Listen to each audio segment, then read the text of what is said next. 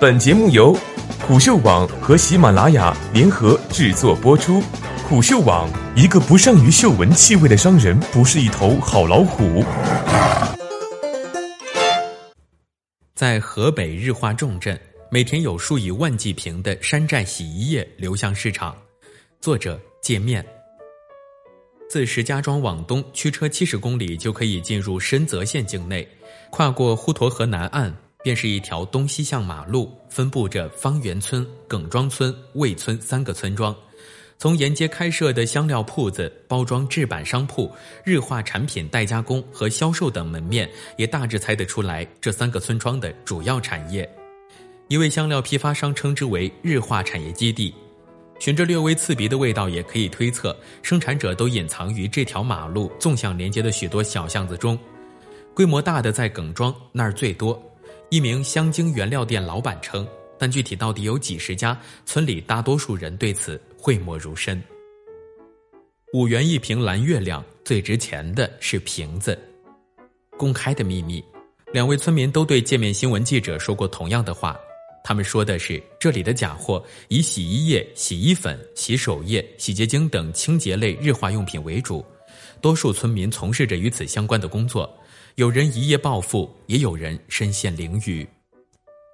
面对前来获取经验的陌生人，其中一位原料供应商称：“我们村基本没人做这个了。最近我们做的多的是拼多多，量很大，一天好几万瓶。不过拼多多在往正规方向走，全国各地都在打假，别想着那个了。”显然，他并未说实话。界面新闻联系到的一名造假者自称：“想要哪个品牌都可以做出来。”他发来的产品报价显示，蓝月亮三公斤的批发价为七点五元，超能碧浪则需要八点七元。此外，主流品牌的洗衣液、洗手液、香皂、肥皂等产品应有尽有，价格全部低到扑街。如果想要自己做，在这条街上还能迅速购买到制作洗衣液用到的搅拌桶、灌装设备、各种原料。再从专门吹制塑料瓶的供应商买上成本二点五元左右的罐装瓶，最后从标签设计的作坊中定制一款不干胶标签，贴上就可以出售了。以上的设备加原料不到五万元便可以起步。这没有技术含量，按照自己的配方做，农村市场还是可以的，能卖掉。河北唯美日化用品有限公司的销售表示。该厂是耿庄较大的一家工厂，主打已经注册过商标的自有品牌利群，涵盖洗衣液、洗衣皂等产品。这位销售建议采购者，如果采购量不大，最好找工厂代加工。洗衣液国标是十五个，代加工的话，按照自己的需求去做。如果做百分之十五的话，成本一吨两千五百元，纯液一公斤成本大概在二点五元。一个瓶子加标签三元，算下来一瓶两公斤装的洗衣液成本在八元，甚至有当地人开玩笑，这一瓶洗衣液呀，最贵的却是瓶子。自两千零三年就来到耿庄附近做生意的老张则自称，闭着眼睛就能分辨出来，这是一毛钱的成本还是一块钱的。原来从事化工塑料安装工作的他，为附近的小作坊安装洗洁精设备，顺带出售原料和搅拌桶。作为经营十五年洗衣液原料行业的老专家，他向界面新闻透露，最便宜的可以做到成本几分钱一斤，而且还能有洗衣液的形态。他为了出售原料，会向客户承诺无偿提供配方和远程视频指导，成本自己定，想做几毛到几块的都可以定制配方。洗衣液以一种猖狂之势蔓延。老张回忆，六年前刚出第一家蓝月亮仿冒的时候，做一件。一箱四瓶或六瓶，净利润赚八十元，光做蓝月亮就有几十家，最少也能五十元一件。这两年不行了，最低的也就赚个五块，而且越便宜赚得越低。比如做十八个，可能有利润三十元；做五六个的，可能只有五块钱。实际上，假冒产品的表面活性剂含量远低于标准要求，去污能力达不到标准要求，无法有效的洗净衣物。即使加大用量，也无法去除污渍，甚至可能造成衣物表面沉积不溶物，对衣物造成损伤。造假者才不管这些。老张透露，他晋州一个客户干了两年，最少赚了两千万元，而另一个客户专做蓝月亮发往浙江，一件挣四十元，而且他能做到二十二个活性物，仿真度很高，普通老百姓用不出来。暴富。人人都有洗衣液生意。颇为讽刺的是，目之所及的沿街店铺中摆放的产品，除了他们自家完全不知名的品牌之外，剩余产品均为市面上的一流洗涤用品品牌，且均为正品。对于造访的陌生人，带着警惕心的店主直接表示不卖假货，但他们急于低头摆弄手中的手机，在那里他们为生意寻求客户来源。连工人们都有自己的网店，在干活之余没事回复一下前来咨询的顾客，也能卖出去几件。微信、微店、阿里巴巴、淘宝、拼多多，往往是这些货品的主要去处。具体哪些渠道，要看采购者买什么样的产品。明面上销量较差的自家品牌和暗地里制假的假货，后者才是他们暴富的根源。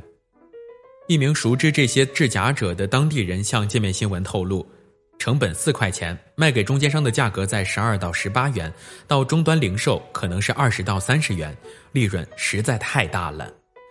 批发市场的价格也印证了这一说法，在石家庄最大的太和日化城批发市场，界面新闻记者以采购商的角色提出想购买假货，多数商家称不卖假货，但实际的情况是，商户小心掩饰着扫不出二维码的尴尬。以一款海飞丝洗发水为例，界面新闻用手机扫了四家商户货架上海飞丝的二维码，只有一家的显示出正确信息，其他三家则出现扫码信息不符的情况。商家均以品牌网站出现故障，只能扫出来东西等托词应对。只有个别店主询问需要哪种价位的海飞丝，两百毫升规格的有十块价位的，要六块有六块，要三块有三块，看你要哪种了。外包装看起来都一模一样，再便宜的也能扫出来。上述店主称，好点的来自广州、深泽县，做不出来这种货。北京新发地日化商户将假货叫做高仿，对前来问询的陌生人非常警惕，聊熟悉了才会透露自己有高仿。我们都不敢卖生客，熟人介绍的才能交易。北京这边查的特别严。另一位批发商户说的更明白：石家庄的货全是假的，干我们这行的都知道，你要什么洗衣液，石家庄都能给你做出来，但他只卖打擦边球的产品。例如，批发价三点五元一瓶的清飞扬洗发水，与联合利华公司生产的清扬包装几乎一样，但后者的批发价在十七点五元。躲避与周旋，陌生人进村，商家们风声鹤唳，村里多次出现的警察让他们变得异常谨慎。他们要求采购者用手机微信进行交易、打款发货，拒绝见面，一般都不让你们进，肯定都关着门。半个月之前，武警下来了，直接把制假作坊围了。为了找到制假源头，警方从石家庄七四二零货运中心、聚河港物流园等比较大的物流集散地溯源，按照发货地旧址追溯至深泽货站，一路摸到耿村、方圆这几个村。多名商家告诉界面新闻，交易的时候必须少量，而且销售场所最好在农村的集市、地摊、早市等。即便被抓到售卖假货，也会因为达不到处罚额度，最终罚款、没收货品了事。国家标准应该是在销售金额在五千元以上才会处罚。老张印象中，这里真正出过事的是十年前的大公司标牌，最高峰的时候有十六条生产线，每天生产十挂车的产品。纳爱斯公司的人一来说我要五百吨，老板直言五百吨不是事儿。一礼拜后来拉货，这下好了，假货的量这么大，直接抓了。一位熟知当地情况的知情人士则向界面新闻透露，每次来抓的时候，基本上小工厂是炮灰，大工厂会有内线提供获得消息而跑掉。上述香精铺子的老板透露，最近查得紧，就连月亮之上的老板都歇了。月亮之上是一款外观模仿蓝月亮的洗衣液，也是耿庄规模较大，在拼多多上销售较好的洗衣液品牌。尽管如此，六点八元便可以买到五斤洗衣液的月亮之上最近下架了。因为和蓝月亮长得太像，怎么能是假货呢？这平行商标我都有。一名月亮之上的负责人在电话中这样反驳。他称，如果没有这些的话，在电商平台就活不了。对于前来学习经验的陌生人，他表示无法解释。由制假到山寨，制假者们也不断强调做自有品牌。所谓的自有品牌，在这座造假小镇上，也不过是一些稀奇古怪或者与主流品牌打擦边球的品牌名称。例如，方圆村一个名为“奥白迪”的洗衣液，外观包装与奥妙非常类似，但申请了知识产权并获得通过。同样的，月亮之上的品牌拥有者是石家庄利顺德日化有限公司，在二零一六年，月亮之上被注册为商标，拥有商标注册号。不过这些均属于商品名称，而非商标。北京律众律师事务所副主任吴萌经手了许多涉及商标和不正当竞争的案件，他向界面新闻普及了这山寨产业其中的关键点。商标分为未注册商标和注册商标，是否将自己的商标申请注册是企业自主行为，而不是法律强制性规定。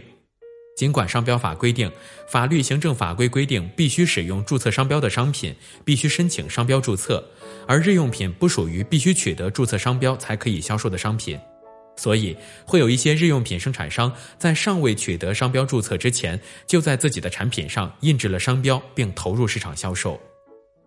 一名在阿里巴巴上售卖“妈妈宜选”洗衣液的商家告诉界面新闻：“质量没问题，主要是品牌授权的事情。仿牌已经违规了，别送大超市，在线下卖个几百单，一般不出问题。我们自己家里洗衣服也用。”《中华人民共和国专利法》第五十九条规定，外观设计专利权的保护范围以标示在图片或者照片中的该产品的外观设计为准。简要说明可以用于解释图片或者照片所标示的该产品的外观设计。根据最高人民法院关于审理侵犯专利权纠纷案件应用法律若干问题的解释的规定，人民法院认定外观设计是否相同或者近似时，应当根据授权外观设计、被诉侵权设计的设计特征，以外观设计的整体视觉效果进行综合判断。山寨显然存在着包装侵权的争议，但这些产品多数在农贸市场、集市等场所上暗流涌动，而又不形成规模。被侵权者通常因找不到大批量仿冒者或难以溯源而处于被动局面。